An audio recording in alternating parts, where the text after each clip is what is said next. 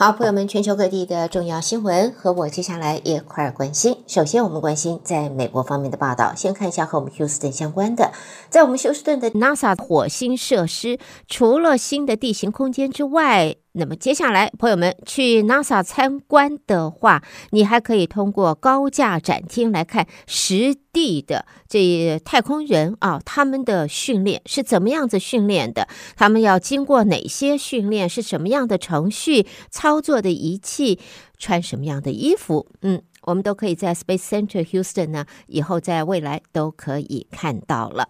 下边呢，我们再看呢，其中选举即将要到了，距离现在选举投票仅剩下三个礼拜。总统拜登在昨天就试图再次要把选举的焦点要转到堕胎的议题。他承诺，如果所属的民主党能够在美国的国会取得足够席次，就会推动妇女堕胎权保障法制化。美国的其中选举在十一月八号举行，民调呢则显示民主党可能会失掉联邦众院的多数党优势，而参院目前的民主共和的两党阵营是五五波，也有可能在选举之后会遭到共和党的突破。拜登在昨天利用华府民主党全国委员会的活动，也希望能够把这个选战选战焦点啊再次转移到妇女堕胎权。他也向选民喊话，最终决定权是不在法院，不在国会中的极端共和党人，而是在每一位，取取决于你，也就是取决于我们的决定。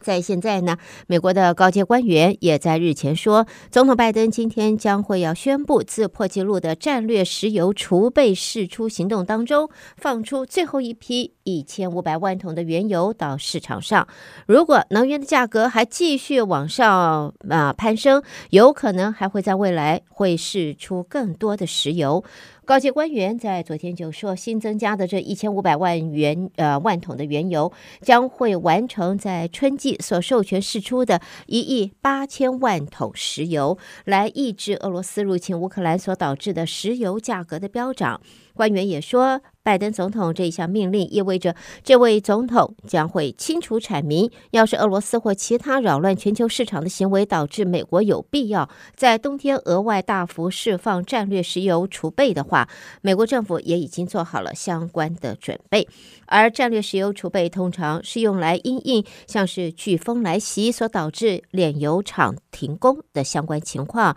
而现在总统拜登啊、大举动用战略石油。储备的库存用来平啊缓现在能源市场之外，也是要保护美国这个全球最大经济体免受乌克兰战争的冲击。另外呢，在美国国土安全部长啊马约卡斯啊，他访问新加坡的期间呢，在印太区域最主要的网络安全威胁，他表示就是来自网络犯罪以及有害的国家。这些有害的国家，那包括了北韩、伊朗、中国和俄罗斯。因应当前网络安全挑战，马约卡斯向媒体表示，不仅需要强化政府网络安全，也需要加强私部门在网网络安全方面的能力。民众也要懂得保持警觉。那么，这对于在中国方面，总书记习近平日前在二十大的报告上表示，不会放弃武力反台的说法。美国国防部也对此呃提出了回应，表示美方的重点会继续放在威吓潜在军事行动，并且也呼吁台海的议平呃议题要和平解决，在。呃，中国国家主席习近平发表了报告之后，美国国务卿布林肯昨天也对也与前国务卿莱斯对谈时就说，中国已经做出了根本的决定，也就是不能够再接受现状，而在中国当局决心要加快实现统一。美国国防部负责政策事务的次长卡尔也在九月初的一场国防论坛上说，他不认为在中国当局加快进程，也没有看到有迹象显示在领导人已经做出了入侵台湾方面的决定。接着，我们再来看美国的军力现在是怎么样呢？《华尔街日报》的社论则有一份最新的智库报告，则说，在美国海军、空军的战力比外界所想的还要弱。不要看这个 Air Force One，或者说我们 Top Gun 啊。展现的如此强硬犀利的军力。事实上呢，智库报告说，美国的海军跟空军的战力比我们所想的还要弱，军事实力已经达到虚弱的等级，应该要思考军费在 GDP 占比由现行的百分之三抬高到百分之五或者百分之六。在传统基金会这个做的呃评价，包括了虚弱，包括了无法达成捍卫美国核心国家利益的风险日增等等。这份美国军力指数衡量，同时也在两个主要地区冲突获胜的能力，比方是中东和朝鲜半岛。而报告也说，如今美军甚至可能连一场重大区域冲突都应付不来。好，接着我们再来看纽约的消息。乌克兰说，俄罗斯取得了伊朗无人机违反联合国安理会决议之后，外交官员则表示，美国、英国和法国在联合国安理会的闭门会议上提案讨论伊朗所说的俄罗斯交运武器一事。根据媒体所披露的，乌克兰已经邀请联合国专家查看俄罗斯违反联合国决议、出动攻击乌克兰目标但遭击落的伊朗无人机。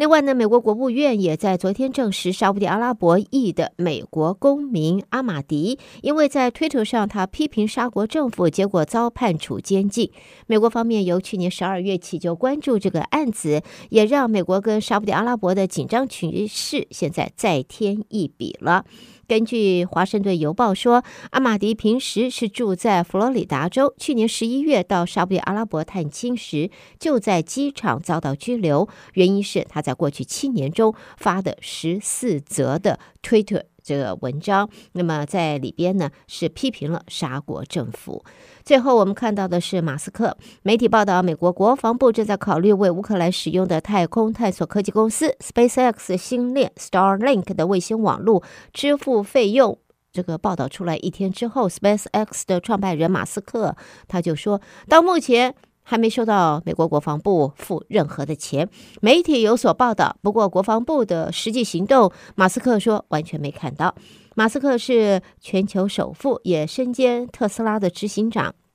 曾经说，太空探索科技公司目前每个月为了要维持对乌克兰提供的星链服务而支出将近两千万美金，已经为这项服务的运转和支出付出了大约八千万美元了。那么，在现在美国的 Political 啊，这是一个政治新闻网站，则引述参与讨论的两名官员话说，美国国防部正在考虑。要为乌克兰使用这项服务付费，虽然呢，在媒体方面有所披露，国防部准备有可能要付费，但是呢，SpaceX 创办人马斯克在昨天说呢，到目前还没看到一个呃 penny，还没有看到国防部的付费行动。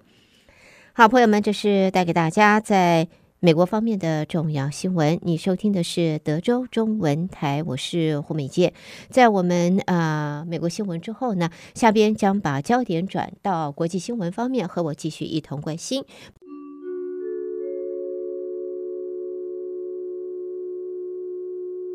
先看一下，在英国，英国新上任的首相特拉斯啊，在这个十九号要在国会回答朝野议员的提问，这也是他放弃他的减税经济计划以来第一次到国会为他的政策大转弯来做个辩护，而且要试图重建来确立他自己日益减弱的政治威信。在新任财政大臣韩特，呃，推翻了他最重要的减税计划之后，不到四十八小时，特拉斯也要在英国国会下议院面对来自保守党和反对党议员尖锐的质询。那么，在现在，英国也在十九号公布了最新的官方数据，则显示英国在九月份的通货膨胀率重返两位数字，主要是因为食品价格飞涨带动所导致。现在，英国已经陷入了生活成本飙升的危机。在九月份，九月份的通货膨胀率和七月份都一样，创下的是四十年来的最高纪录。那么在这这在呃中共二十大十六号登场的当天，有数名旅居英国的香港人在中国驻曼彻斯特总领事馆外头和平抗议，结果被暴力相向。对此，中国外交部也在昨天晚间证实，就此事召见了中国驻英国的临时代办杨晓光，要求中国方面要尊重英国的法律。下边我们看的是在韩国的报道，韩国和美国两军在今天要实施呃搭建浮桥供坦克和其他装甲车辆渡河的一个演训，这是引发北韩不满的韩美联合军事演习中的一环。在韩国攻击直升机发射照明弹、装甲车对空散放白色烟幕的同时，主战的坦克、装甲运兵车和其他军事车辆要通过首尔以南利州市附近的浮桥来横渡南汉江。这是为期十二天的护国也占军事演习的一环。那么，呃，韩美双方呢，军方都表示贺足北韩，这是必要之举。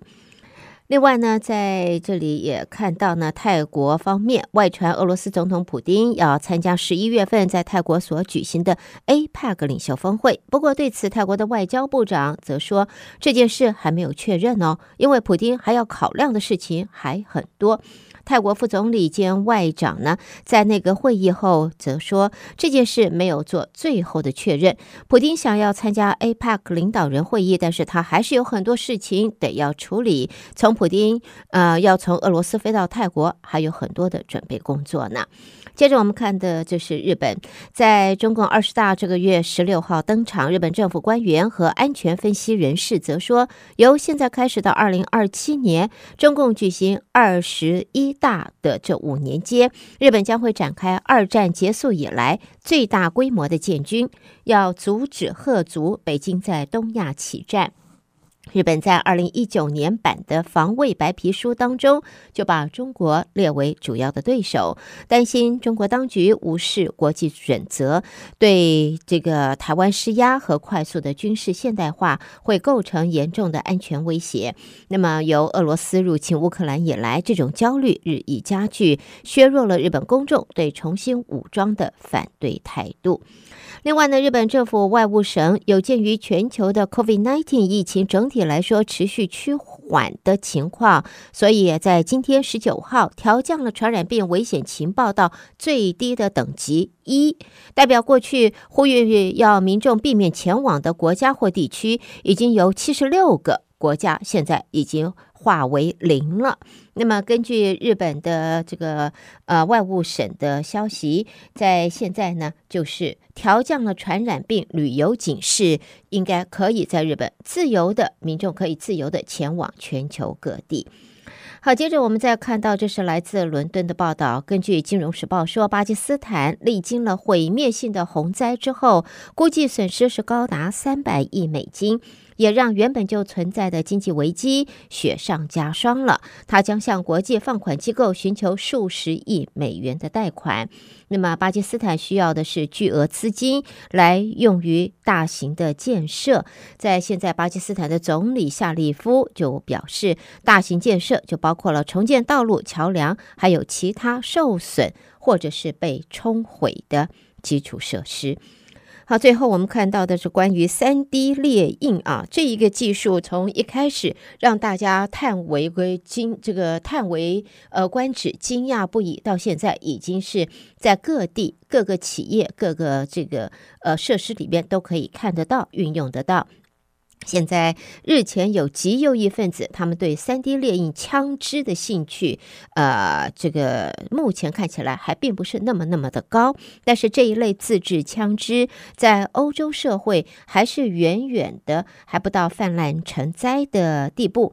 多国警方也查扣了越来越多以猎印零件所制枪支的事实。那么，欧美专家还是呼吁，就是这一是新的一项威胁。3D 猎印枪支目前虽然还没有成气候，但是得要防患于未然，及早做准备。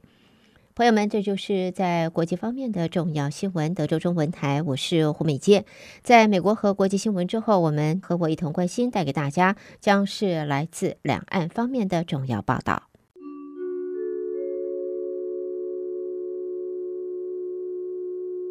我们先看到中共总书记习近平在二十大报告当中首次的提及规范财富积累机制，强调要调节过度高收入，取缔非法收入，引起外界热议。是否要向富人开刀了？有学者则预料，中国有可能会进行税制改革。那么在呃，习近平的二十大报告当中，有关完善分配制度部分提到，分配制度是促进共同富裕的基础性制度，坚持按劳分配为主体，多种分配方式并存，构建初次分配、再分配以及第三次分配协调配套的制度体系。也提到要坚持的是多劳多得，鼓励勤劳致富，促进机会平等，也要增加低收入者的收入，扩大中等收入的群体，并且会加大税收、社会保障以及转移支付等调节力度。那么。在现在也看到呢，在他的报告当中呢，也特别提到的就是要规范财富累积机呃积累机制，强调调节过高收入，取缔非法收入。所以呢，外界则认为呢，有可能即将在中国当局要加快的是税制改革。另外呢，中国工信部发机发布意见，表示将要加强重点人才队伍的建设，从国家重大专案领衔专家中推荐一批人才，组织战略科学家梯队，在青年科技人才上培养大批的工程师。这份意见在加强重点人才队伍建设段落罗列了五大要项，包括了建设战略科学家梯队。支持一流科技领军人才和创创新团队的加快成长，培育青年科技人才后备力量，还有高壮大高素质技术技能人才的队伍。最后，则是要加强企业经营管理人才队伍建设等等。另外呢，在中国公安部的副部长许甘露今天也引用了数据，表示中国是全球命案发生率最低、刑事。犯罪率最低、枪爆案件最少的国家之一，而且民众安全感是高达百分之九十八点六，已经是世界公认最为安全的国家之一了。他呢提到，根据国家统计局在二零二一年调查，民众安全感是高达百分之九十八点六，比二零一二年提升了十一个百分点。也表示，中国十年来累计三千七百九十九名的民警殉职，也有五万多名的公安干警负伤的这一个记录。接着呢，再看共同富裕，我们晓得是当前中国官方所重视的社会发展方针。而且在浙江省建立了第一个示范区。浙江省委常委啊，呃，王刚则在今天出席了二十大的新闻发布会的时候就说：“共同富裕需要扎实的推进，没有办法一蹴而就，是急不得，但是又慢不得。”中国在去年宣布完成脱贫攻坚、全面建成小康社会之后，推动共同富裕成了下一个重要的社会发展方针，而且在浙江省建立的是第一个共同富裕的示范区。下边呢，我们看到中美两国了。在现在，美国国务卿布林肯说，美国方面的一中政策核心是承诺和平解决分歧。中国外交部也在今天回应布林肯的说法是篡改承诺。而回顾解密文件，美国对台湾军售减量的关键在于中国承诺和平解决两岸分歧。那么，呃，在布林肯方面呢，则说美方的一中政策是不会改变，核心是承诺和平解决分歧。如果这样的情况发生变化，将会为未来带来极具挑战的前景。那么，汪文斌则表示，布林肯是把美国的一中政策同中方承诺和平解决台湾相关联，说这是美国一中政策的核心，但这不是对承诺的重申，而是篡改了。好，下边我们很快的看来自香港的消息。香港行政长官李家超在今天表示，为了准确落实香港国安法的立法原意，香港政府会进一步健全香港维护国家安全的法律制度和执行机制。包括了推进基本法第二十三条立法准备工作。而在李家超也发表了第一份的施政报告，学者则分析呢，报告避开了具争议性的政治议题，相信李家超是想先累积一些政治本钱，而他也只提出要抢外来的人才，但是却没有对于挽留香港人才有所琢磨，中产和专业人士对此表示失望。另外，香港的房价非常的高，很多人现在买不起。房地产公司也为了要争取更多的客户，所建的房屋是越来越小，就像个小的呃火柴盒一样。现在李家超也在今天宣布，由二零二六年起，由香港政府资助新建并出售的房屋面积将不得小于二十六平方米。好的，朋友们，带给大家，这是在中国方面的报道。收听的是德州中文台，我是胡美健。在接下来，焦点就要转到台湾方面，台北新闻主播接棒，继续为朋友们播报，和我一同关心。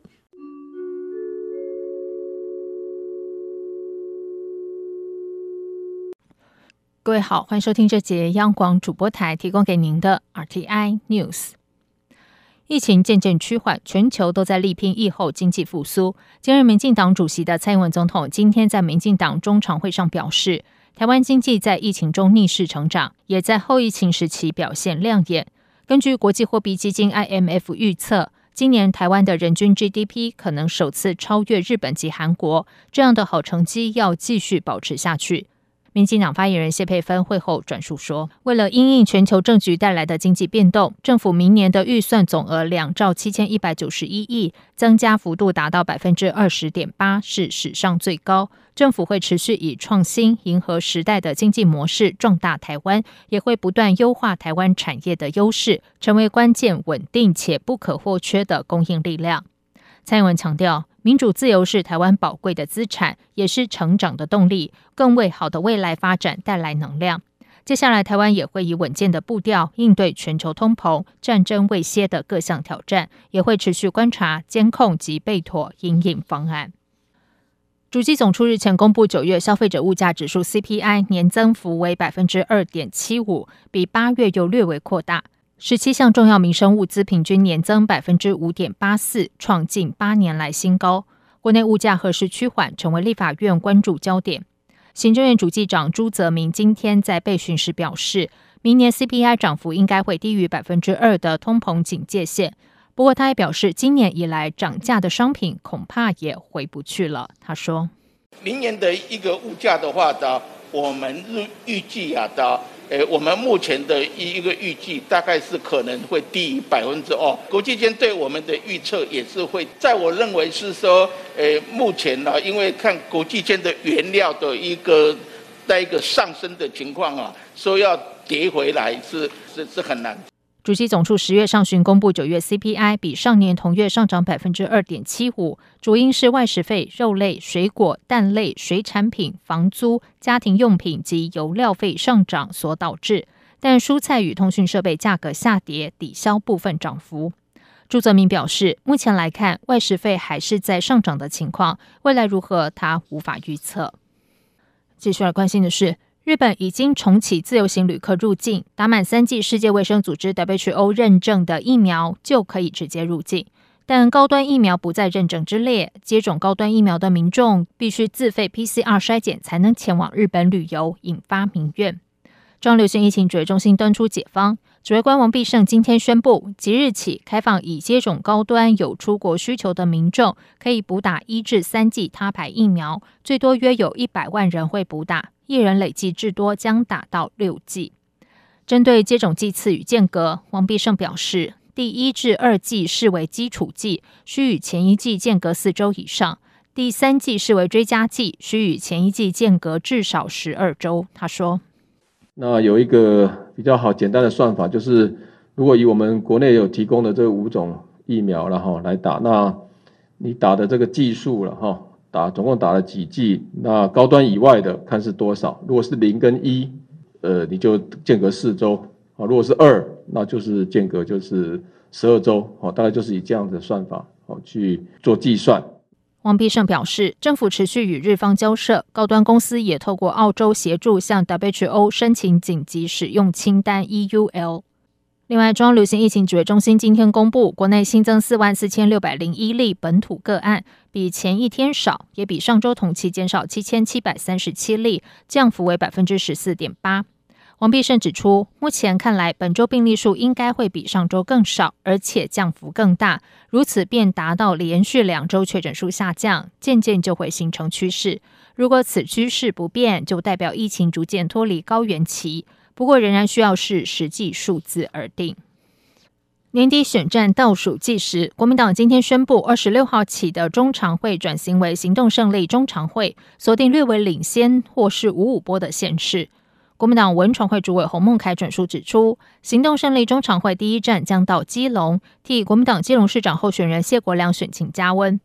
洪孟楷表示，谢国梁民调略微领先，希望透过行动中常会发挥临门一脚的作用。洪孟凯表示，二十六号下午除了有行动胜利中常会，当天上午也会安排扫街拜票行程。朱立伦和党务一级主管都会参加。他说：“基隆市是我们的台湾头，现在的选战，我们的县市长候选人谢国良也是在历次民调都是微幅的领先，但是我们也认为，我们希望能够发挥临门一脚的。”这个力量能够让谢国良可以这个顺利高票当选，为民众来服务。过去谢国良他也是这个非常优秀的立法委员，深受我们基隆市民的一个肯定，所以我们更希望是首战就挑选基隆市来做行动胜利中常会。洪孟楷表示，距离投票日还有五个礼拜，第一周将到基隆，组发会将安排后续会前往浮选的县市。根据了解，六都之中，桃园、高雄也会安排行动胜利中常会。年底县市长选举进入倒数，各县市的选情激烈。台北市长选举始终笼罩在弃保的传言中，有媒体指绿营基层酝酿弃城保黄氛围，为了防止国民党拿下首都市长，将支持无党籍台北市长候选人黄珊珊。民进党台北市长候选人陈时中今天强调，自己的支持者坚定不退却。民进党副秘书长林鹤明则认为，这是国民党在操作两阶段弃保。黄珊珊也表示，选举胜败不该依靠别人的选择及操作，他也无法每天回应这些空穴来风的事。国民党参选人蒋万安表示，对他来说，就是希望支持者不用含泪投票，也不用犹疑不定，他会请走基层，端出政策，让自己成为市民心中最优先的选项。在新竹市方面，民众党新竹市长参选人高虹安陷入论文争议，资策会准备依法提出诉讼，主张资策会的著作权。资策会执行长卓正宏今天表示，高虹安如果在律师函送达七天后仍然没有说明回复，将提出诉讼。对此，高虹安竞选办公室发言人徐千晴回应，已经委请律师处理后续和资策会的法律程序，他们也准备了相关事证资料，未来如果进入法律程序，会再提出。民进党新竹市长参选人沈慧虹表示，高虹安作为市长候选人，面对各界质疑，绝对有义务向市民说明清楚。台湾河川坡陡流急，台风豪雨来临时，桥墩基础经常会遭到洪水的冲刷，影响行车安全。为了提升桥基抗冲刷能力，交通部运输研究所研发地工支部桥梁基础保护新工法。结合了传统保护桥基的刚性顶型块，大幅提升桥基的保护力。而且高工局二零二零年在国道三号大甲溪桥试验之后，证实可力抗去年卢碧台风来袭时大甲溪爆发每秒一千两百八十立方米洪水量的洗礼。运研所副所长陈天赐说。所谓的地工织布就是 PP 的材质，就是聚丙乙烯纤维所制造的一个方法，具有高强度、高透水性、耐腐蚀、抗紫外线、无污染，特别无污染、材质柔弱的方式来便于施工。那我们这个工法是在原来的工序上铺设地工织布，会增加一天的时间，成本也会增加百分之十，可是得到的效果是顶型块的稳固，对桥墩基础的保护达到很好的效果。那这样的一个工法也是我。我们首创。港湾技术研究中心表示，一般桥墩基础保护工法都是将顶型块叠放在桥基周围，但时间一久，顶型块之间的砂石粒料和顶型块下方的粒料依旧会被河水掏空，导致顶型块位移倾倒，危及桥墩安全。但如果在顶型块下方增加一层软性的地沟织布，就可以大幅减少沥料流失。不仅冲刷深度降低四成，顶型块位移比例也从百分之四十降到百分之五，而且日后维修面积还可以减少九成，达到延长保固桥基，同时减少维修频率的效果。